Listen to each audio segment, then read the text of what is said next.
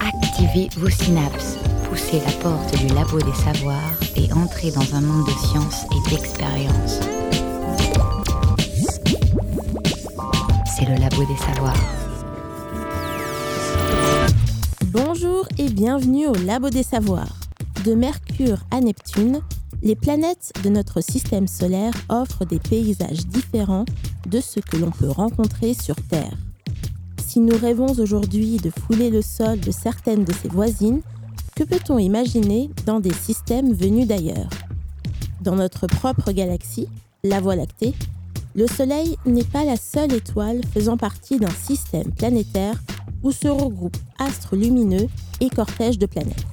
Si l'existence de ces planètes extrasolaires, les exoplanètes, est désormais confirmée par les différentes méthodes d'observation, quelles informations peut-on retirer de l'étude de ces corps?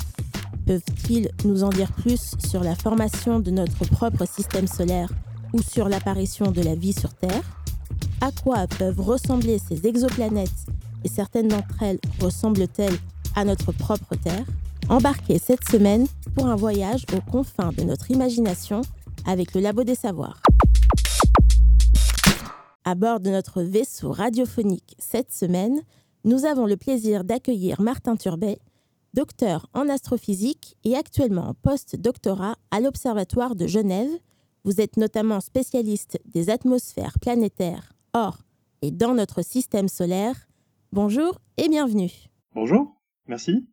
Pour vous accompagner, David Fossé, docteur également en astrophysique et journaliste scientifique, rédacteur en chef adjoint à la revue Ciel et Espace. Vous avez notamment écrit en 2018 l'ouvrage Exoplanète illustré par Manchou, dans lequel vous avez tous deux représenté et décrit 14 exoplanètes à partir de publications scientifiques.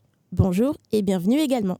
Bonjour on a découvert des, systèmes planétaires qui tournent, par exemple, quand il y a deux étoiles. Alors, on, trouve qu'il y a des, planètes qui tournent autour d'une étoile. Ça doit être fabuleux hein, d'avoir deux soleils dans le ciel. Et voir on connaît un système où il y a trois étoiles. Puis on, peut, on peut rêver hein, comme ça. Euh, on, a bah, ces découvertes de ces planètes avec une composition très particulière. Comment dire? Voilà, il y a une faune gigantesque. Euh, et je crois qu'une des conséquences importantes de la découverte de la première planète, 51 Pégase B, drôle de nom, comment dire, eh bien, avec sa période de 4,2 jours, ça a stimulé la réflexion. Comment c'est possible? Vous venez d'écouter Michel Mayor, tiré de son entretien avec Patrick Beau, alias Axolot, dans son documentaire Chasseur de monde. Michel Mayor a reçu le prix Nobel de physique en 2019 conjointement avec Didier Queloz pour leur découverte de la première exoplanète nommée Pégase 51b. Elle a été détectée grâce au spectrographe Elodie, monté sur le télescope de 1,93 m de l'Observatoire de Haute-Provence. Cette exoplanète, observée autour de l'étoile donc 51 Pegasus b, à plus de 50 années-lumière de nous, fait partie de la classe dite des Jupiters chauds. Ce sont des planètes gazeuses, massive, ici de près de 150 fois la masse de la Terre et avec une température très élevée de plus de 1000 degrés Celsius. Mais contrairement à notre Jupiter, cette exoplanète fait le tour de son étoile en 4 jours seulement. On se retrouve déjà avec une planète qui ne ressemble en rien à celle que l'on observe dans notre propre système solaire. David Fossé est-ce qu'on détecte régulièrement des exoplanètes avec des comportements ou des caractéristiques totalement inattendus et qui ne ressemblent en rien à ce que l'on sait? Ah oui, bien sûr. Et d'ailleurs, effectivement, cette première planète 51 Pégasi B a, donné le ton, si j'ose dire. C'est-à-dire qu'elle était euh, tout à fait euh, surprenante, tellement surprenante qu'il a fallu quand même un petit peu de temps pour que les astronomes se convainquent les uns les autres qu'elle existait bien. Euh, Michel Mayor et Didier Queloz étaient convaincus de leur, euh, leur, découverte. Ils avaient beaucoup, beaucoup euh, refait, vérifié leurs observations. Parmi les gens qui étaient spécialistes de ce type de track aux exoplanètes, très rapidement aussi, on s'est, tous mis d'accord pour dire que la, la, découverte était valable. Mais dans la communauté un peu plus large des astrophysiciens, il a quand même fallu quelques années pour, pour, pour s'en convaincre. Ce qu'il faut savoir, c'est qu'avant même la découverte de 51 Pégasi B en 95, il y avait déjà eu des alertes de découvertes. Et notamment en 1992, en fait, un radioastronome polonais, polono-américain, avait, lui, annoncé la découverte de deux planètes euh, petite planète, un plus petite que 51 euh, Pégasi B, euh, autour d'un pulsar. Et donc voilà, si on prend les trois premières planètes en fait réellement découvertes par les astrophysiciens, eh ben, il y en a deux qui tournent autour d'un pulsar, qui est encore une fois le reste d'une étoile morte, et une qui est un Jupiter chaud, qui tourne en quatre jours autour de son étoile. Donc des objets très étranges. Et on a découvert depuis ben, des extrêmement fascinants. Enfin, Michel Mayer l'expliquait dans, dans l'interview que vous venez de, de, passer, on a des étoiles, qui, des planètes qui tournent autour de plusieurs étoiles. Euh, on a des planètes qui tournent sur des orbites très elliptiques. Alors vous savez, dans le système solaire, la plupart des planètes tournent sur des cercles. Euh, Mars, c'est un cercle un peu aplati, une ellipse. Euh, Pluton aussi un peu aplati puis surtout penché par rapport au plan de rotation, de révolution des autres, planètes. Mais on trouve maintenant dans, la galaxie des planètes qui ont des orbites extrêmement elliptiques, c'est-à-dire qui passent euh, une bonne partie de leur temps très très très très loin de leur soleil, dans des zones extrêmement froides, et qui euh, tous les, alors euh, là, les périodes peuvent être très longues, les périodes de révolution peuvent être très longues, se rapprochent extrêmement proches de leur, de leur soleil. Alors ça c'est un, c'est un objet aussi assez fascinant. Euh, je crois d'ailleurs qu'un auteur de science-fiction avait, des auteurs de science-fiction sont penchés, avaient imaginé ce genre de, planète. Je crois qu'il y a un roman qui s'appelle Le Printemps d'Heliconia, si je ne dis pas de bêtises, qui raconte un peu ce genre de choses, c'est-à-dire euh, une planète qui tourne sur un orbite tellement elliptique qu'elle passe une grande partie de son temps dans un espèce de très loin de son étoile, euh, une espèce d'hiver, et puis qui passe périodiquement très près, et donc là, tout se réchauffe. Et il y a même des planètes qui tournent autour d'aucune étoile, pour dire à quel point c'est quand même assez surprenant. Absolument. Alors déjà, on, vient de toucher du doigt la diversité et la pluralité de ces, de ces mondes très spéciaux. On a parlé des Jupiters chauds comme euh, Pegasus 51b, mais il existe d'autres types d'exoplanètes, notamment celles qui sont classées comme des super-terres. David Fossé? Oui, alors ça c'est aussi une des grandes surprises de, de, ces, de ces 20 dernières années, hein, même d'ailleurs plutôt, plutôt ces 10 dernières années, c'est un peu plus récent. Mais c'est vrai que donc on a rapidement compris qu'il y avait des planètes très, très, étranges, sur des orbites très bizarres, donc des Jupiters très proches de leur étoile. Euh, on, a commencé à trouver, évidemment, à mesure que nos, techniques euh, se perfectionnaient et qu'on était de plus en plus sensibles, on a commencé à découvrir des objets de plus en plus petits. Et ce qui est assez étonnant, c'est qu'on a découvert une population de planètes euh, qui est vraiment massive. Hein, c'est, je crois, aujourd'hui, finalement, la, la, fraction de planètes la plus importante, la plus abondante, des super-terres. Alors, les super-terres, c'est quoi? C'est justement un type de planète qui n'existe pas dans le système solaire. Ce sont des, objets qui sont, comme leur, nom l'indique, plus, plus massifs et plus gros que la Terre et plus petits que Neptune. Vous savez que dans le système solaire, on a les planètes rocheuses, Mercure, Vénus, la Terre et Mars, euh, séparées par une ceinture d'astéroïdes des planètes euh, géantes ou gazeuses, donc euh, Jupiter, Saturne, Uranus, Neptune. Et en fait, si on les classe par taille, eh bien, à un moment, on arrive à la Terre, qui est la plus grosse des planètes rocheuses, et puis après, on fait un saut vers Neptune. Et entre la Terre et Neptune, eh ben, il y a toute une gamme de masses, entre donc, une masse terrestre et 14 masses terrestres, où dans le système solaire, il n'y a rien. Et ben, dans la galaxie, autour des étoiles qu'on observe, on découvre énormément de planètes qui font 2, 3, 4, 5, 6 fois la masse de la Terre, euh, qui font entre 1 et 2 fois le rayon de la Terre, et on les appelle des super-terres. Mais c'est vrai que déjà, dès qu'on parle de Terre, ça raccroche euh, les gens à quelque chose qu'ils connaissent euh, qu'ils connaissent déjà et ils peuvent se dire bah, peut-être qu'on ira sur ces exoplanètes un jour, alors qu'en fait, ce sont des mondes très lointains. La plus proche de nous est à 4,2 années-lumière et on ne pourra en fait probablement jamais s'en approcher, tout du moins dans un futur proche. En attendant, à quelles questions l'observation et l'étude de ces astres peut-elle répondre Martin Turbet? Bah, Je pense que la, meilleure illustration pour euh, essayer de faire sentir un petit peu aux gens qui pourraient écouter euh, comment on peut utiliser les exoplanètes en quelque sorte pour en apprendre plus sur euh, les planètes du système solaire et la Terre, c'est une, comparaison assez classique euh, qui est faite en biologie, de la même manière qu'en biologie finalement on étudie les animaux pour mieux comprendre le corps humain. Ben là, en fait, étudier les exoplanètes, ça nous permet d'étudier des planètes qui pourraient ressembler à la Terre, à Mars, à Vénus, mais qui auraient émergé, évolué dans des conditions différentes. En étudiant ces exoplanètes qui ont évolué dans des milieux différents donc les planètes du système solaire, on étudie en quelque sorte euh, ce qui aurait arrivé à la Terre, si elle était un peu plus jeune, un peu plus vieille, si elle était un peu plus grosse, un peu plus petite. Et en faisant ce genre de d'observation d'exoplanètes un peu différentes de la Terre, on, est capable finalement de mieux comprendre la Terre, de mieux comprendre les processus qui ont façonné la Terre et qui font qu'elle est euh, ce qu'elle est aujourd'hui. Euh. Donc la Terre est en en général les planètes du système solaire. Le, meilleur exemple que j'ai, c'est justement ces détections de première exoplanète 51 Pégasi B.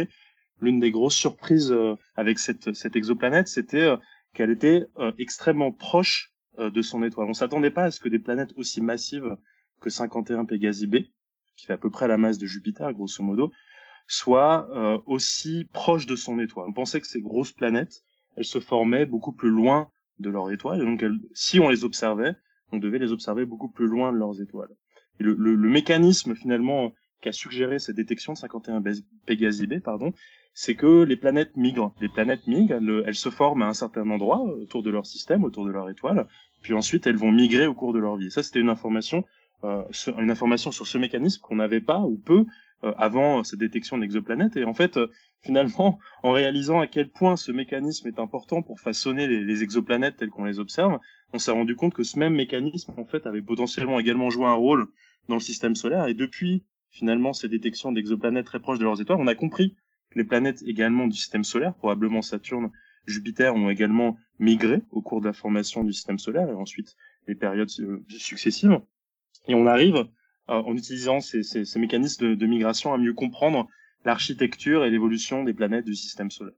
Donc je pense que c'est le meilleur exemple, euh, finalement, de démontrer à quel point l'étude des exoplanètes va permettre, permet et va permettre de mieux comprendre comment fonctionne le système solaire et dans un futur euh, proche ou voire plus lointain, comment fonctionne la Terre et quels sont les mécanismes qui sont importants pour l'évolution euh, de l'intérieur, de la surface, mais également de l'atmosphère de la Terre. On a vu que la position de la, la planète ou de l'exoplanète par rapport à son étoile était un élément important. Les exoplanètes les plus scrutées et analysées en général font souvent partie de ce qu'on appelle la zone d'habitabilité de leur étoile. Est-ce que vous pourriez nous expliquer ce que c'est? La zone d'habitabilité, c'est un, concept qui est assez euh, utilisé fréquemment dans le domaine de, l'astrophysique appliquée aux exoplanètes. C'est un, nom qui peut porter un peu à confusion. Ce qui, veut dire en fait ce terme techniquement dans, dans le domaine des exoplanètes, ça correspond à, finalement à la zone autour d'une étoile pour laquelle une planète euh, qui serait située dans cette zone peut potentiellement avoir de l'eau liquide à sa surface. C'est essentiellement ce que, ce que résume en quelque sorte cette zone-là. Ce que ça vous dit, c'est que si vous êtes en dehors de cette zone, en principe, cette planète ne peut pas avoir de l'eau liquide à sa surface. Si vous êtes à l'intérieur de cette zone, une planète peut avoir de l'eau liquide à sa surface.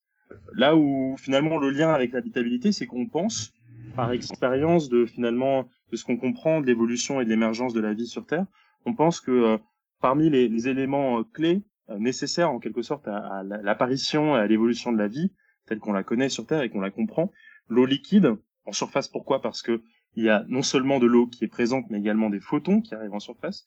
Donc la combinaison de la présence d'eau liquide, mais également de photons, et de ce qu'on comprend finalement de l'évolution de la vie sur Terre, sont deux éléments euh, essentiels. Et donc la zone habitable, elle correspond au terme un peu technique qui définit la zone où une planète peut potentiellement avoir ces deux éléments, donc des photons et de l'eau liquide, qui sont deux éléments euh, essentiels à l'apparition et l'émergence de la vie telle qu'on la connaît et on la comprend sur Terre. Et si je peux me permettre d'ajouter quelque chose, ce qui est intéressant, c'est que souvent, on, a ce glissement sémantique de entre planètes découvertes dans la zone habitable et planètes habitables.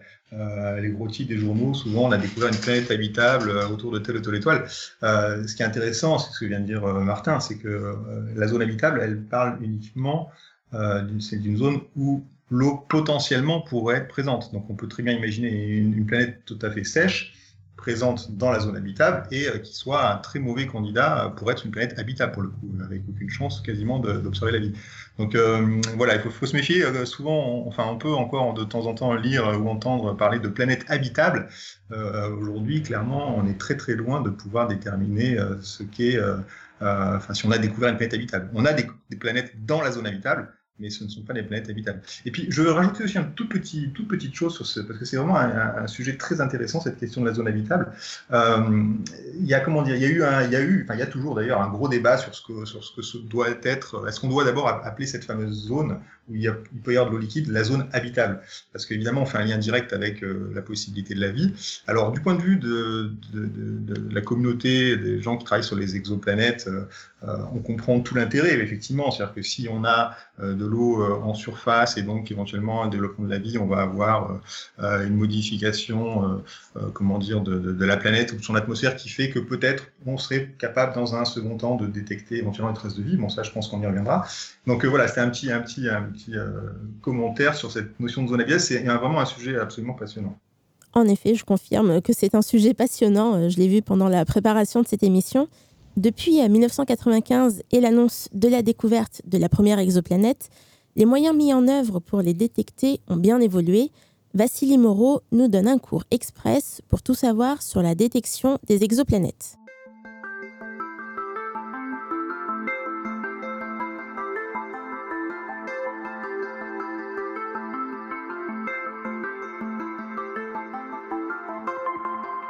Espace. Étrange mot pour désigner une étendue entre deux points. D'autant plus étrange qu'il désigne également son opposé, les cieux obscurs sans limite visible entourant notre noyau de vie, la Terre. Cet espace aux dimensions titanesques nous semble aller au-delà de notre nature de référence. Nous sommes seuls sur notre rocher. Pourtant, depuis un bon moment, nous avons compris qu'autour de nous se jouait une ronde céleste, ou plutôt que nous étions une danseuse parmi d'autres. En comprenant notre situation, la question de l'au-delà fut repoussée. Qu'y a-t-il plus loin?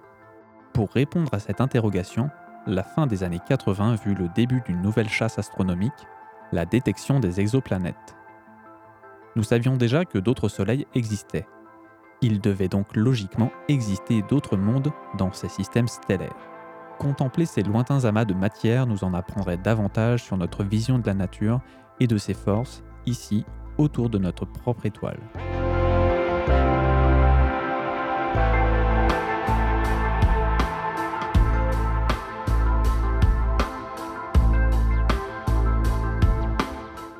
La lumière nous permet parfois de détecter des objets sans les voir directement. Une ombre qui passe devant votre fenêtre, un flash de gyrophare, un reflet lumineux. Nos outils spatiaux aussi sont capables de voir au-delà du bout de leur nez pour découvrir les exoplanètes. Chaque objet de l'univers pourvu d'une masse influe plus ou moins sur les objets environnants. Ainsi, dans les systèmes planétaires, il peut arriver qu'on observe grâce à l'astrométrie la variation de la position d'une étoile due à la force gravitationnelle d'une planète. L'étoile et sa planète semblent tourner autour d'un point d'équilibre que l'on appelle un barycentre.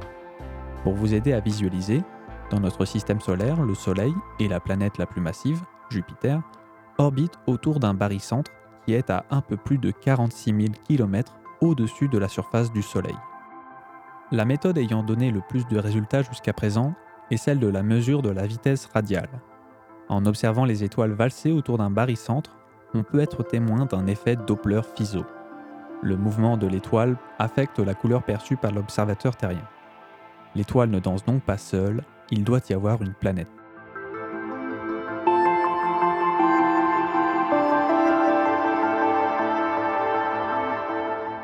Continuons notre énumération avec la méthode des transits. Quand une planète passe entre le télescope et l'étoile, une éclipse se produit. Trop fine, trop légère et trop timide pour être mesurée à l'œil nu, elle réduit tout de même la lumière observable de l'étoile. Autre méthode, celle des micro-lentilles gravitationnelles. La magie de la physique peut également être un indice de la présence d'exoplanètes. Imaginez qu'une étoile lointaine se trouve juste devant une autre plus proche de nous. La lumière émise par la première sera déviée par la deuxième grâce à son influence gravitationnelle. La lumière de la première paraîtra ainsi courbée aux yeux de l'observateur. Ces effets de loupe spatiale permettent également de constater les effets gravitationnels des exoplanètes. Toutefois, nous ne sommes pas toujours obligés de chasser des ombres. Cela revient à chercher un moustique tout en étant ébloui par les phares d'une voiture, mais des méthodes de détection directe existent. Nos grands télescopes sont soumis aux perturbations atmosphériques, ces changements de température de l'air à différentes altitudes. C'est ce qui fait que les étoiles semblent scintiller et changer de couleur lorsqu'on les regarde à l'œil nu. Pour éviter cela, on utilise des méthodes d'optique adaptative. Les miroirs du télescope sont déformés afin de compenser ces perturbations et d'obtenir une image plus nette. Mais pour déjouer les caprices de notre atmosphère turbulente, les humains ont opté pour une solution radicale envoyer le télescope directement dans l'espace. Hubble nous a fièrement servi pendant toutes ces années mais le James Webb Telescope, notre prochain télescope spatial, promettant déjà de belles prouesses, devrait décoller en 2021. Aller dans l'espace ne règle pas tout, mais les télescopes spatiaux permettent des résultats plus précis. Il reste néanmoins nécessaire d'utiliser d'autres techniques. La coronographie par exemple. Lorsqu'on étudie les étoiles et ce qui gravite autour, il ne faut pas oublier que, comme le Soleil, le sujet est éblouissant. Appliquer des filtres, à la star d'une paire de lunettes de soleil, permet de mieux y voir. La coronographie, quant à elle, vise à supprimer le trop-plein de lumière en recréant artificiellement le phénomène d'éclipse.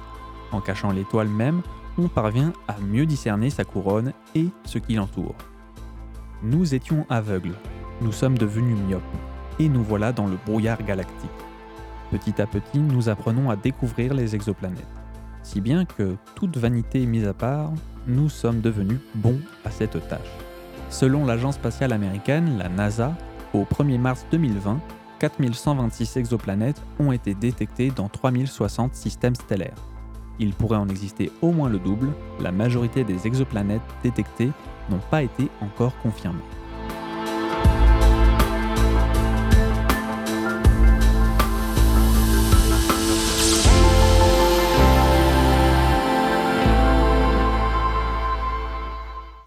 Arrive aujourd'hui, comme dit dans la chronique de Vassili, à réaliser des détections directes d'exoplanètes, c'est-à-dire voir directement la lumière émise par ces planètes. Avec le lancement prévu en 2021 du James Webb Telescope, le successeur de Hubble, on peut s'attendre à découvrir encore plus d'exoplanètes dans le futur.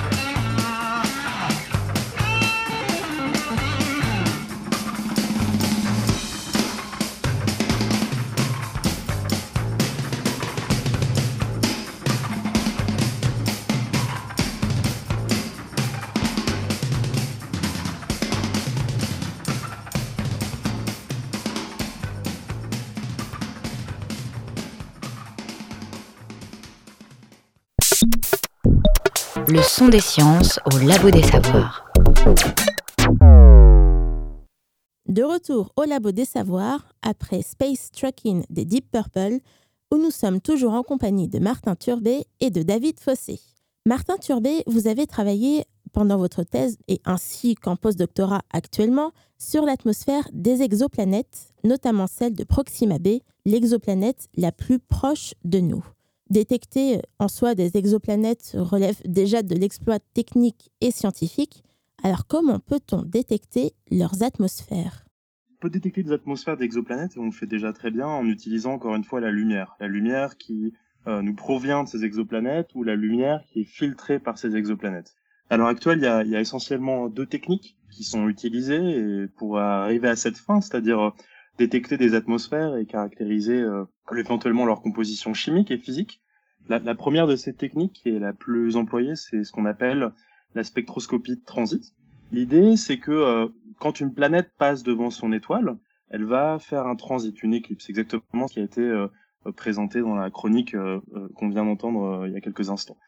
Mais si on analyse cette lumière, ce- cette éclipse qui, est produite lorsque la planète passe devant son étoile, elle va euh, cacher une fraction de la lumière émise par l'étoile. Mais quand l'atmosphère de la planète elle-même va passer devant l'étoile, elle va cacher une partie de la lumière elle-même de l'étoile, mais qui va varier en fonction de la longueur d'onde ou de la couleur à laquelle on regarde. Selon par exemple euh, du CO2 ou de la vapeur d'eau soit présent dans l'atmosphère de cette planète, selon les propriétés spectroscopiques, c'est-à-dire la manière dont le CO2 et la vapeur d'eau vont absorber la lumière en fonction de la couleur, on va pouvoir mesurer en quelque sorte une variation en fonction de la longueur d'onde, de la couleur, de la taille de la planète, donc de la surface solide mais également de son atmosphère, quand la planète va passer devant l'étoile. Et Cette technique, elle nous permet de sonder la lumière qui est émise par l'étoile, qui traverse l'atmosphère de la planète et qui nous revient à nous, observateurs, depuis la Terre. Ça, c'est une, cette méthode qui s'appelle la méthode de spectroscopie de transit. C'est la méthode qui est la plus utilisée euh, à l'heure actuelle pour euh, détecter des atmosphères et caractériser ces atmosphères. Il y a déjà euh, plusieurs dizaines de planètes pour lesquelles on a été capable de tester et de, réaliser cette technique euh,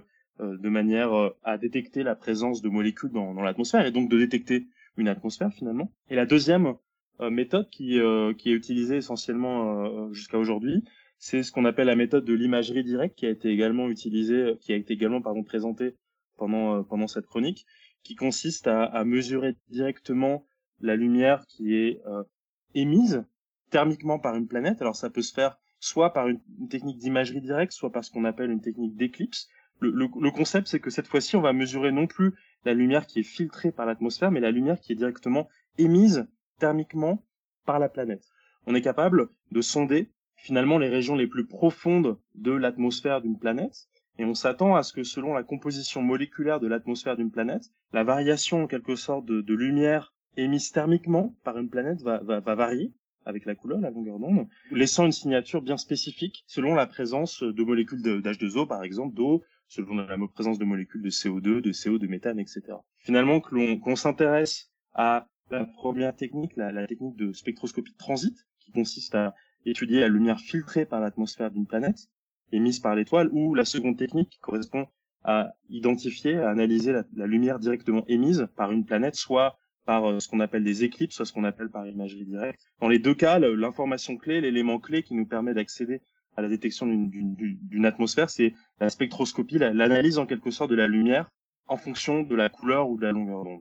Et est-ce qu'il existe des différences entre les atmosphères des Jupiters chauds et des super-Terres? C'est, cette question elle est assez difficile à dire parce que les- l'essentiel des observations d'atmosphère qu'on a à l'heure actuelle, elles ont été réalisées pour justement plutôt des planètes très chaudes, des Jupiters chauds, des Neptunes chauds. Et donc à l'heure actuelle, on a en fait extrêmement peu d'informations sur l'atmosphère, donc la composition atmosphérique de ces petites planètes, des super-Terres. La seule euh, observation que l'on ait à ma connaissance de, de, d'atmosphère possible en fait de, pour cette, cette population des super-terres, c'est euh, en fait la non-détection d'une atmosphère. Il y a eu une annonce de détection en, en septembre dernier par une équipe euh, américaine euh, dirigée par Laura Kretberg de ce qu'on appelle une courbe de phase thermique. Donc l'idée c'est que cette fois-ci on va suivre l'émission thermique d'une planète au fur et à mesure qu'elle tourne de son orbite. C'est ce qu'ont montré euh, cette équipe de chercheurs.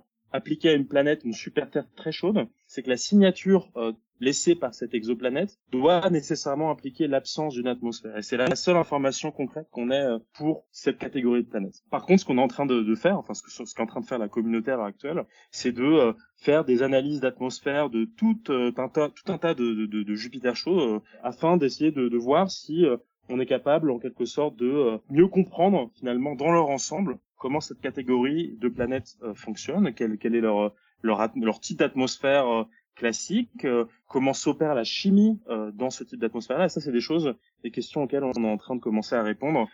Et donc, c'est vraiment en ce moment la direction vers laquelle se porte la communauté. Il va falloir attendre quelques années, en particulier le, le télescope James Webb et la future génération de grands télescopes Sol pour pouvoir accéder à des informations vraiment concrètes et précises sur euh, la catégorie des planètes euh, que l'on met dans la cage justement des super Terres. Vous nous avez expliqué euh, juste avant les compositions chimiques qui peuvent être très différentes des atmosphères des exoplanètes. À quels éléments chimiques s'attend-on ou même précisément lesquels cherche-t-on en priorité? Bah, en fait, euh, jusque-là, on va dire que la stratégie, c'est pas tellement d'essayer de chercher une molécule en particulier, mais plutôt de se dire quelle information ou quel télescope a-t-on à disposition et quelle molécule peut-on trouver, sachant les télescopes dont nous ayons à disposition. Pour l'instant, le- les observatoires qui sont disponibles à l'heure actuelle pour faire ce genre de détection, le premier c'est Spitzer, qui donne euh, accès à des informations dans l'infrarouge, mais Spitzer vient de, terminer euh, son chemin, donc plus, de détection, plus d'informations supplémentaires sur Spitzer. L'autre télescope qu'on a à disposition, c'est euh, Hubble, qui a été présenté dans la chronique juste avant, qui lui donne accès finalement aux longueurs d'onde du visible, qui donne accès par exemple à la détection essentiellement de vapeur d'eau en fait dans l'atmosphère de- d'exoplanètes. Et puis on a ensuite euh, ces observatoires qui sont au sol, qui nous permettent via des techniques de, de spectroscopie à très très haute résolution euh, d'accéder à d'autres molécules, euh, par exemple le CO, la vapeur d'eau, mais également des espèces plus lourdes, ce qu'on appelle des métaux dans, le domaine, qui peuvent être par exemple le, le sodium, ce genre de- de- d'atomes en fait, qui peuvent être présents dans l'atmosphère d'exoplanètes. Et est-ce que la présence d'une forme de vie, une forme de vie simple, hein, comme des bactéries ou des êtres unicellulaires, peut être trahie par des signes particuliers dans l'atmosphère.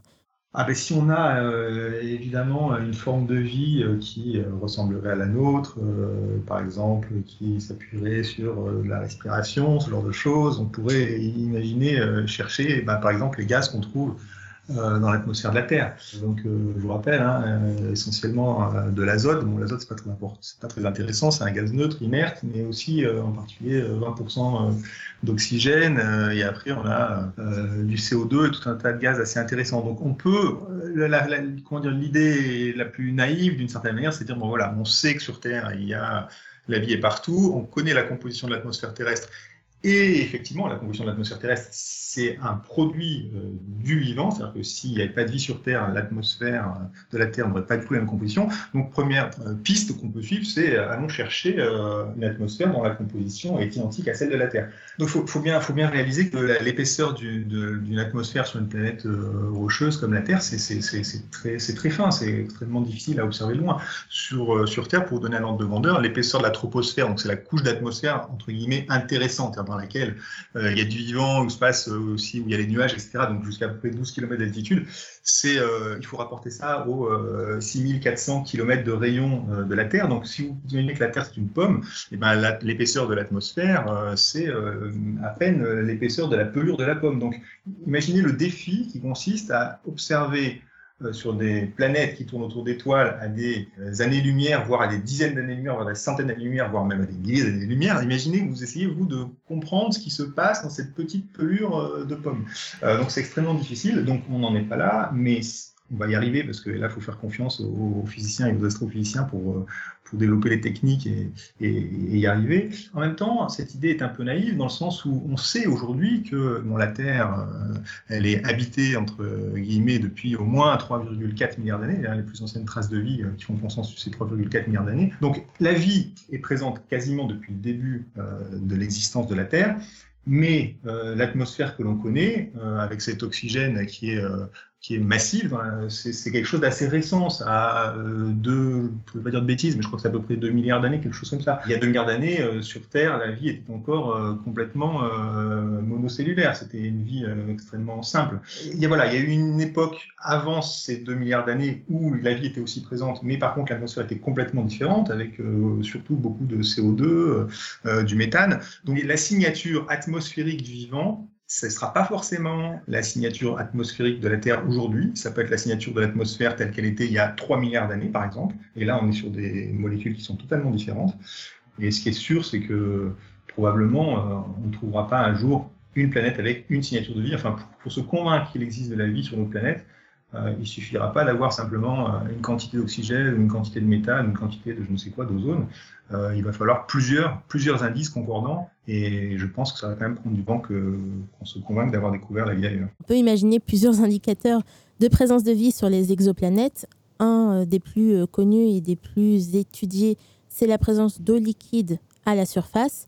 Est-ce qu'on peut essayer de s'imaginer euh, des exoplanètes avec des lacs, voire des océans ou même des rivières, un peu à l'image de la Terre? Ah oui, ça, alors là, on peut s'imaginer tout ce qu'on veut. non, et en particulier, ça, oui, ça, bien sûr, on peut, on peut, on euh, imaginer qu'il y a sur une planète, quelque part dans la galaxie, et sans doute sur plusieurs planètes, un cycle de l'eau avec euh, donc euh, des océans, de l'évaporation, des pluies. Après tout, on a un cycle du, méthane et de l'éthane sur, Titan, qui est un satellite de Saturne. hein. donc on a des, des, des pluies de méthane et d'éthane, des lacs, des océans. On a même imaginé, enfin les, chercheurs ont même imaginé des planètes océans. Donc c'est des planètes où là pour le coup il y a de l'eau, il y en a même trop, j'ai envie de dire, euh, des planètes sur lesquelles il n'y aurait aucune surface euh, émergée. En fait, grosso modo, si vous imaginez une planète glacée comme Uranus ou Neptune, aujourd'hui dans le système solaire, et que brutalement vous les rapprochez euh, du Soleil, euh, toute cette glace euh, va fondre, et grosso modo, je, simplifie vraiment à outrance, mais grosso modo, on pourrait très vite arriver avec des quantités de- d'eau euh, gigantesques sur, ces planètes. Je crois qu'on n'en a pas encore formellement euh, découvert, je crois qu'il y a des indices forts pour certaines planètes, Euh, Martin me contredira peut-être, mais en tout cas, je crois qu'on n'en a pas encore formellement découvert, mais il y a de bonnes chances pour que ce genre de planète existe.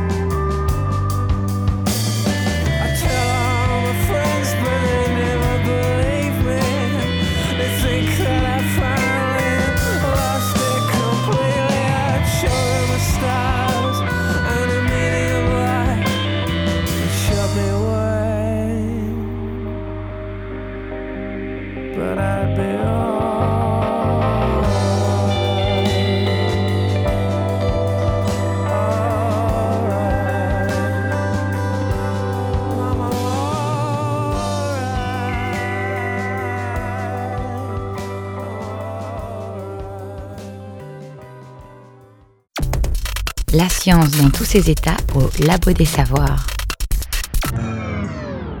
Dernière partie de l'émission, après avoir écouté Radiohead et Subterranean Homesick Alien.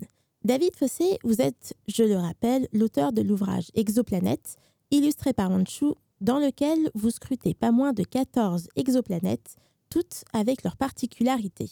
Pour chacune d'entre elles, vous la décrivez sous toutes les coutures et l'illustrateur Manchu l'accompagne d'une ou plusieurs vues imagées.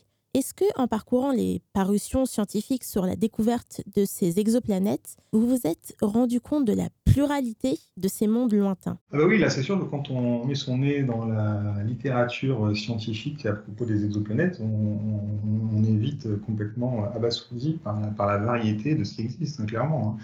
Euh, alors qu'il existe des planètes, euh, comme on l'a dit, euh, plus chaudes, plus froides, c'est une chose, mais alors qu'il existe des planètes océans, c'est déjà un peu plus difficile à imaginer au départ. Qu'il existe des planètes qui sont même pas autour d'étoiles, alors là c'est complètement inc- incroyable. On n'en a pas parlé, mais euh, alors les statistiques sont à prendre encore avec des pincettes parce que c'est pas si facile de faire des statistiques euh, sur ce genre de, sujet, mais euh, certains chercheurs prétendent que deux planètes sur trois dans la galaxie ne seraient pas autour d'une étoile. C'est en fait des planètes vagabondes entre, entre les systèmes planétaires. Je vous laisse imaginer à quoi peut ressembler ce genre de monde. Alors effectivement, on a essayé dans l'exoplanète de se représenter ce, genre de, de, planète. Bon, bah, c'est compliqué parce que finalement, c'est une planète qui n'est pas éclairée. Essentiellement dans le ciel, enfin celle qu'on voit dans le ciel nocturne, elle brille parce qu'elle réfléchit à la lumière du Soleil. Alors, il y a quelques planètes. Alors, Jupiter, elle, émet un rayonnement, mais pas, dans, le, visible, donc on ne peut pas le voir avec, euh, avec nos yeux. Là, parce qu'on a une planète qui vogue toute seule dans la, galaxie, autour d'aucune étoile. Euh, difficile de, la faire briller. Quand on essaie d'imaginer une exoplanète, on essaie de le faire sérieusement, comme on a essayé de le faire, il faut être euh, très humble. C'est-à-dire que les observations que font les astrophysiciens quand on les regarde vraiment euh, sans, filtre d'une certaine manière, c'est quoi? Bah, C'est euh, des petites fluctuations de rayonnement, c'est euh, des, des, points qui se succèdent sur une courbe. On est vraiment très très loin d'une représentation, d'une image d'une exoplanète.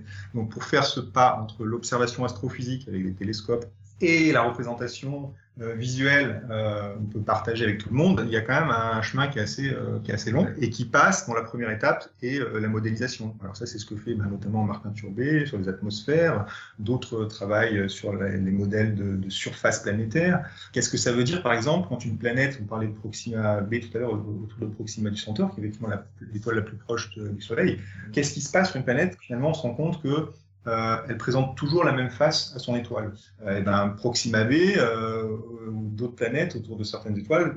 Alors ça veut dire quoi? Ça veut dire qu'il y a un jour éternel sur une face et sur l'autre face de la planète c'est la nuit éternelle. Euh, vous imaginez ce que ça peut donner en termes de bah justement climat par exemple. Là c'est vraiment la spécialité de Martin. C'est le, le climat d'une genre de planète c'est totalement hallucinant. Les physiciens, les astrophysiciens font des modèles, se posent cette question, et, tout ça, c'est voilà, ce sont des, des, des, modèles qui parfois couplent l'étude de l'atmosphère à l'étude de la surface. Et à partir de ces modèles, c'est là que l'illustrateur scientifique peut travailler et peut se dire ah oui tiens effectivement donc je pourrais essayer de représenter ça puisque on m'explique que finalement euh, on a des glaces sur Proxima un peu partout sauf à l'équateur etc ça ressemble un peu à ça. Et puis après on dit oui mais c'est éclairé par une étoile naine rouge. Alors d'accord une naine rouge c'est quand même un astre qui a un rayonnement totalement différent de celui du Soleil donc là, l'illustrateur, il se dit, bah oui, mais moi, euh, moi en général, et toute la peinture euh, depuis l'origine de l'humanité, elle s'est faite sous l'éclairage d'une étoile qui est le Soleil. Qu'est-ce que ça donne quand on éclaire tout ça euh, avec une naine rouge qui est donc une couleur plus rouge? Enfin, il y a ça, voilà, il y a toute une succession de questions qui se posent. Et il y a une partie qui est directement, on s'appuie sur la, encore une fois la modélisation, donc les modèles que font les scientifiques à partir de, de leurs observations. Et puis il y a une partie qui est qui est lié à simplement euh, comment rendre ça joli, et puis aussi qu'est-ce qu'on injecte d'imagination qui ne sont pas dans les modèles, puisque finalement, encore évidemment, on a tellement peu de données, vous l'avez compris, sur ces planètes, en particulier les planètes rocheuses, qui celles, celles qui nous intéressent le plus, que déjà la modélisation, c'est un pas qui est souvent une extrapolation, mais alors la représentation euh, visuelle, c'est une autre extrapolation et on y injecte aussi euh, bah, un peu d'imaginaire. Le tout, c'est de dire, dire où est-ce qu'on a ajouté l'imagination et où est-ce qu'on euh, a de la donnée euh, réellement scientifique. Justement, Martin, vous avez travaillé sur Proxima b et sur, sur ces atmosphères. Est-ce que vous avez eu l'occasion de étudier des données ou de modéliser des atmosphères avec des exoplanètes à la limite de ce que l'on peut imaginer? C'est-à-dire que la physique ou la chimie était tellement extrême qu'on n'arrivait pas forcément à se les représenter en tant qu'humains ou qu'humaines qui n'avons vu que les planètes de notre système solaire. Donc en gros, pour revenir un petit peu à la base, ce que, ce que font ces modèles, c'est qu'ils font l'hypothèse en quelque sorte euh, de, de- des informations les plus basiques euh, sur cette exoplanète. Par exemple, pour Proxima b, on connaît essentiellement trois informations. On connaît sa masse, en- enfin sa masse minimale. On connaît à peu près la quantité de lumière qu'elle reçoit. On connaît euh, quelle est la couleur de cette lumière. On connaît également la période de rotation de la planète autour de son étoile. Et à partir de ces quelques informations, on essaye d'ajouter des informations sur la quantité d'eau possible qu'elle pourrait avoir, la présence ou non d'une atmosphère. On est capable, en quelque sorte, pour tout euh, un tas de scénarios hypothétiques, de faire des modèles d'atmosphère qui se basent sur des équations physiques et chimiques pour essayer de simuler, en fait, sur un ordinateur, comment fonctionne l'atmosphère, quelle est sa structure, quelle est sa, sa circulation, ses vents, etc., sur ordinateur.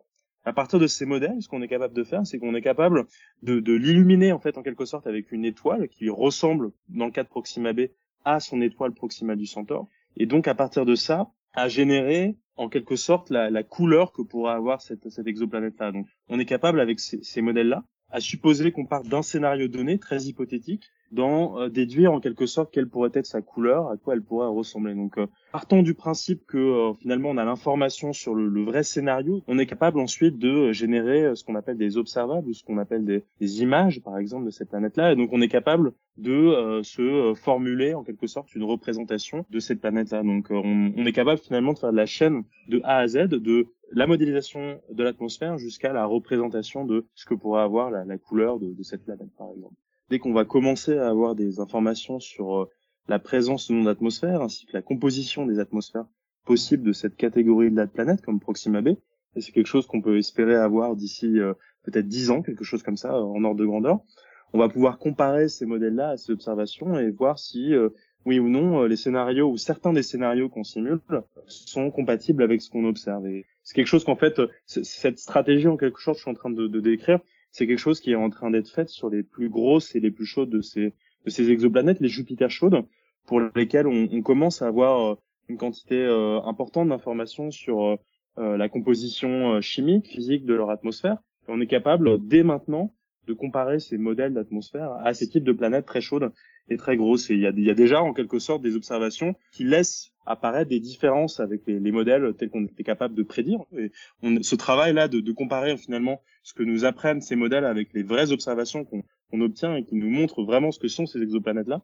bah, c'est déjà un travail qui est en train d'être fait en ce moment et il y a tout un tas de, de personnes dans la communauté des exoplanètes qui euh, travaillent sur euh, éventuellement mieux euh, représenter certains processus physiques ou chimiques qui n'opèrent pas, par exemple, ou opèrent peu dans l'atmosphère des planètes du système solaire, mais qui pourraient avoir un rôle significatif dans ces exoplanètes-là. Et j'espère que euh, ce travail-là, finalement, de, de coordination entre euh, ce, que, ce que nous apprennent les, les modèles, ces modèles d'atmosphère et ces observations-là, bah, va aussi opérer euh, lorsqu'on s'intéressera aux planètes de plus en plus petites et de plus en plus froides, jusqu'à atteindre des planètes, par exemple, comme Proxima b, qui ont des, des particularités en termes de taille, masse et d'insolation qui sont similaires à la Terre. Et il y a un autre domaine pour lequel on peut imaginer toutes sortes de mondes. Et Valentin Brochet, amateur éclairé de science-fiction, s'est demandé à quoi donc pourrait ressembler une forme de vie sur d'autres mondes. L'existence d'une vie extraterrestre a toujours été pour moi l'une des plus grandes questions à laquelle l'humanité est confrontée. Sommes-nous seuls dans l'univers? Serons-nous amenés à cohabiter avec des formes de vie non terrestres? Je pense même avec le recul que c'est la raison pour laquelle j'ai choisi de m'orienter vers la biologie, tant cette question de l'émergence d'un être vivant dans l'immensité de l'univers me taraude. Nous l'avons dit, l'émergence de la vie dépend de facteurs très simples mais rares, la présence d'éléments chimiques et surtout d'eau liquide. Stanley Myler et son équipe, en 1953, expliquèrent le phénomène chimique de la soupe primordiale qui nous a permis d'expliquer l'apparition des formes de vie les plus primitives à partir d'atomes communs et d'éclairs. On a su expliquer l'apparition de l'ADN, voire des bactéries, mais qu'en est-il de leur évolution? Est-il possible d'imaginer la forme que pourraient prendre les aliens dans des mondes différents? Si je vous demande de me représenter un extraterrestre, je suis sûr que vous me dessinerez un être humanoïde vert avec de gros yeux. C'est le canon de beauté depuis l'apparition des ovnis dans la culture occidentale avec l'alien de Roswell, et énormément de films vont représenter leurs aliens ainsi. D'autres artistes ou scientifiques ont davantage planché sur le sujet. On a imaginé des extraterrestres plus imaginatifs nous faisant découvrir les protéiformes barbares de Latium, les octopodes de The Arrival, voire les créatures fractales de Annihilation côtoyant les légendaires mais humanoïdes xénomorphes. Mais alors, comment scientifiquement prévoir des formes de vie sur une autre planète? Eh bien, ce n'est pas si simple. S'inspirer de la faune et de la flore terrestre peut être une première approche. Notre planète possède de très nombreux biotopes propices à des formes de vie diversifiées. À partir de Lucas, le dernier ancêtre commun à toutes les formes de vie terrestres, les processus évolutifs ont fait éclater l'arbre des potentialités à travers des périodes de terre brûlante sans vie, de désert glacial et d'atmosphère surchargée en oxygène. Une évolution qui a vu par hasard apparaître des os, des mâchoires, des yeux, des mandibules ou des tentacules. Toute la vie sur Terre est influencée par celle qui l'a précédée dans le grand écosystème qu'est notre planète, dans une sorte de contingence loufoque. Elle aurait pu être tout à fait différente. Imaginez simplement que la météorite qui a mis fin à l'ère des dinosaures ne soit pas venue nous casser les pieds. Il est fort possible que nous ne soyons jamais apparus, héritiers déchus de la Terre. Si le premier os n'avait pas poussé, qui sait la tête des animaux qui marcheraient sur Terre aujourd'hui? Certains se sont donc inspirés de ce que nous trouvons sur Terre pour créer leurs aliens. Léo, dans sa bande dessinée Les Mondes d'Aldébaran, présente ainsi des animaux très inspirés par ceux présents sur Terre, avec une symétrie bilatérale, des squelettes ou des textures musculaires. Mais imaginez-vous sur une autre planète, plus petite que la Terre et viable. Imaginez que des formes de vie se soient développées dessus sans la contrainte qui nous force à combattre la gravité. Ces aliens seraient probablement longilignes, avec moins de muscles, et des structures osseuses ne seraient même pas nécessaires. Une planète avec une atmosphère plus dense permettrait à ses habitants de s'élever dans les cieux comme les poissons nagent dans l'eau.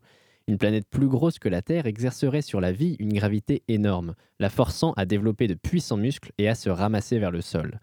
La bilatéralité a été favorisée sur Terre, ce qui fait que si vous coupez votre chat en deux, vous aurez deux morceaux identiques. Mais imaginez une organisation pentalatérale, comme les étoiles de mer en cinq morceaux, ou même trilatérale, qui n'existe même pas sur Terre. En réalité, chaque petit facteur environnemental va faire énormément varier la forme des espèces. En réalité, nous sommes très semblables aux oursins et aux écrevisses Oui, puisqu'en plus d'avoir un seul et unique ancêtre, nous avons tous les trois grandi dans les mêmes conditions globales et avons subi les mêmes phénomènes planétaires. Mais on peut rêver plus grand que des êtres différents par la forme en les faisant changer de nature. Hmm, De nature, c'est-à-dire? C'est-à-dire que la structure intime du vivant, ces molécules carbonées qui nous constituent, ne sont pas les seules à pouvoir supporter la vie. Encore une fois, les aléas de l'évolution ont voulu que la base de notre organisation moléculaire soit le carbone. Mais il est possible d'imaginer des molécules similaires avec la silice, du sable, je vous laisse imaginer le délire, ou même du phosphore. L'exobiologie, cette science qui étudie les processus permettant l'apparition de la vie, nous a déjà prouvé que la vie peut se construire autour d'une ADN différente de la nôtre. Après les bases azotées, nous pouvons tenter d'imaginer des extraterrestres faits de phosphore, avec des processus de production d'énergie très différents des nôtres, sans respiration ni photosynthèse, mais utilisant par exemple l'ammoniac ou le méthane pour créer leur matière organique. La vie sur d'autres planètes est donc susceptible de prendre des formes totalement inédites, et bien éloignées tant morphologiquement que fondamentalement des nôtres, n'en déplaise à Ridley Scott ou Steven Spielberg. En connaissant les facteurs qui ont influencé telle ou telle branche de l'arbre du vivant, il est possible de faire des prédictions, comme le fait par exemple Jean-Sébastien Steyer, sur l'intelligence ou la forme des espèces. Il y aurait une infinité en fait de possibilités de formes de vie, euh, que ce soit intelligente ou pas. En fait, tout dépend de la constitution euh, de la vie elle-même sur, euh, dans d'autres exoplanètes. Tout dépend aussi des, conditions en termes de planétologie, en termes de géologie, en termes d'atmosphère, etc. finalement, quand on regarde déjà toute la diversité et l'éventail du vivant sur Terre, avec toutes les formes d'intelligence qu'il y a, finalement, euh, la vie intelligente extraterrestre peut avoir beaucoup de formes différentes. Quant à savoir si ailleurs dans l'univers une autre forme de vie est aussi avancée scientifiquement que nous, tendant l'oreille dans l'espoir fantasque d'entendre les appels d'une autre civilisation, je suis bien incapable de vous le dire. Mais je continue à lire de la SF pour me consoler. Et c'est une très saine activité que je ne doute pas que vous pratiquez également, David et Martin.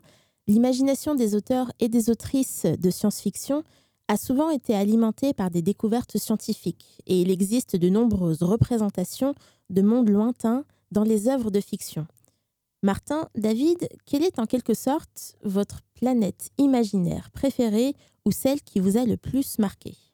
Bah, moi, il y a une planète qui m'a qui assez euh, fasciné euh, récemment. C'est une planète de cinéma. Euh, si vous avez vu Interstellar, il y a une planète amusante sur laquelle une partie de l'équipage se pose. C'est la planète de Miller. Vous savez, elle tourne en, orbite autour de, Gargantua. C'est un immense trou noir qui fait 100 millions de masses solaires. Donc c'est un, gros bébé. Hein, parce que au, centre de notre galaxie, on sait qu'il y a un trou noir massif. Il fait 4 millions de masses solaires. Donc celui-là fait 100 millions dans le film. En tout cas, voilà, si on imagine une planète autour d'un trou noir, il peut se passer des choses assez fascinantes. La planète de Miller, euh, si vous avez vu le film, eh en fait, euh, vous vous souvenez, il y a une espèce de course contre la montre parce que euh, il se pose et chaque heure qui passe sur cette planète c'est l'équivalent de 7 années sur le, vaisseau qui lui est resté euh, sagement euh, plus éloigné en orbite autour du trou noir. Alors c'est lié à un effet de la relativité euh, générale d'Einstein. hein. Il y a aussi un autre truc assez rigolo, mais ça c'est pas du tout, noté dans le film. Euh, il y a des scientifiques qui se sont penchés sur cette planète pour, pour dire à quel point elle a fasciné beaucoup de monde. Euh, il y a des astrophysiciens qui se sont posé cette question, bah, tiens, est-ce que cette planète serait habitable? Tout, euh, euh, est-ce qu'on pourrait y vivre? Est-ce que la vie pourrait s'y développer? Alors ils ont trouvé pas mal d'arguments pour dire que non, c'est quand même un peu compliqué. Mais c'est ça l'intérêt de la science-fiction, c'est que finalement, ça a éveillé, euh, à une curiosité. Tiens, c'est vrai, une planète autour d'un trou noir, mais à quoi ça pourrait ressembler? Mais est-ce que c'est possible? On peut faire des calculs pour montrer que cette planète, elle est stable. Alors c'est un peu compliqué, mais Kip Thorne, qui est l'astrophysicien qui a travaillé sur le film, qui est un spécialiste de la relativité générale et des trous noirs, il a réussi à, sortir de ces modèles euh, euh, une orbite sur laquelle effectivement on pourrait marginalement imaginer qu'une planète tourne autour d'un trou noir. Donc de ce point de vue-là, le, film est scientifiquement réaliste. Par contre, il y a d'autres chercheurs qui ont vu le film et qui disent ah c'est marrant quand même et qui euh, en ont profité pour faire des petits calculs et puis qui en tirent euh, des conclusions euh, supplémentaires. Mais je trouve que c'est vraiment l'intérêt pour moi de la science-fiction. C'est ça, quand elle est bien faite et quand elle s'appuie vraiment sur la science, bah, il y a des développements cohérents qui entraînent des questions avec cette petite touche d'imagination en plus qui, la rend extrêmement séduisante.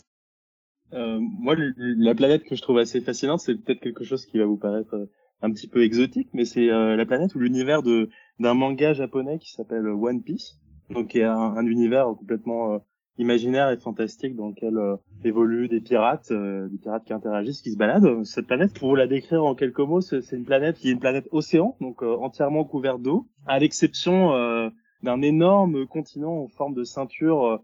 à l'équateur de la planète, une sorte de planète en quelque sorte avec deux océans d'eau séparés d'un méga continent en forme de ceinture. Et ce, qui est assez fascinant avec cet objet-là, c'est que de manière complètement euh, indépendante, plusieurs équipes de, chercheurs se sont intéressées à comment pourrait euh, fonctionner la circulation atmosphérique et surtout la circulation océanique sur ce genre de planète un peu étrange. On sait même pas si elles existent. Euh, mais ce qui est sûr, c'est que ce- ce- cette planète-là qui a été imaginée avant même de servir d'expérience de pensée pour mieux comprendre comment finalement l'atmosphère, la circulation de l'atmosphère et la circulation océanique pourraient fonctionner sur des planètes euh, qui pourraient être assez différentes de la Terre, euh, dans un but de mieux comprendre comment fonctionne la circulation atmosphérique et océanique sur Terre. La fiction rattrape bien souvent la science et je vois que c'est l'eau qui vous a plutôt inspiré pour ces deux planètes. En plus, nous avons ramené plusieurs grammes de troilite et diverses mésostases qui contenaient des cristaux micrométriques en abondance. On a encore pas mal de tests à faire, mais j'espère pouvoir vous donner les résultats dès demain matin. Je suis très impatient de voir ça. Nous aussi, mais je vous ai gardé le meilleur pour la fin. Si vous regardez cette coupe longitudinale de... Il faut que je... Euh, Pardon, je voulais pas vous interrompre. Ça ne fait rien. La géologie est une vraie passion, mais vous pouvez m'interrompre si c'est urgent. Je crois avoir trouvé un nœud de PZ. Oui Félicitations pour vos petits cailloux. On y va. Bien compris tout au long de cette émission, si des mondes extraordinaires, colorés, voire vivants existent jusqu'aux confins de notre galaxie et même au-delà, nous ne sommes hélas pas prêts et prêtes de fouler leur sol, n'en déplaise au commandant Jack O'Neill et le reste de l'équipe de Stargate SG1. À ce jour, malgré plus de 4000 exoplanètes détectées, rappelons que nous n'avons qu'une seule planète, irremplaçable, notre Terre. C'est la fin de cette émission. Merci à vous toutes et tous de l'avoir suivi. Merci à nos deux intervenants du jour, Martin Turbet et David Fossé, ainsi qu'à nos chroniqueurs Vassili Moreau et Valentin Brochet. Cette émission, ainsi que toutes les autres, sont disponibles sur le www.labodesavoirs.fr. N'hésitez pas à commenter et recommander sur nos réseaux sociaux Facebook, Twitter, Instagram. Et je vous dis à la semaine prochaine.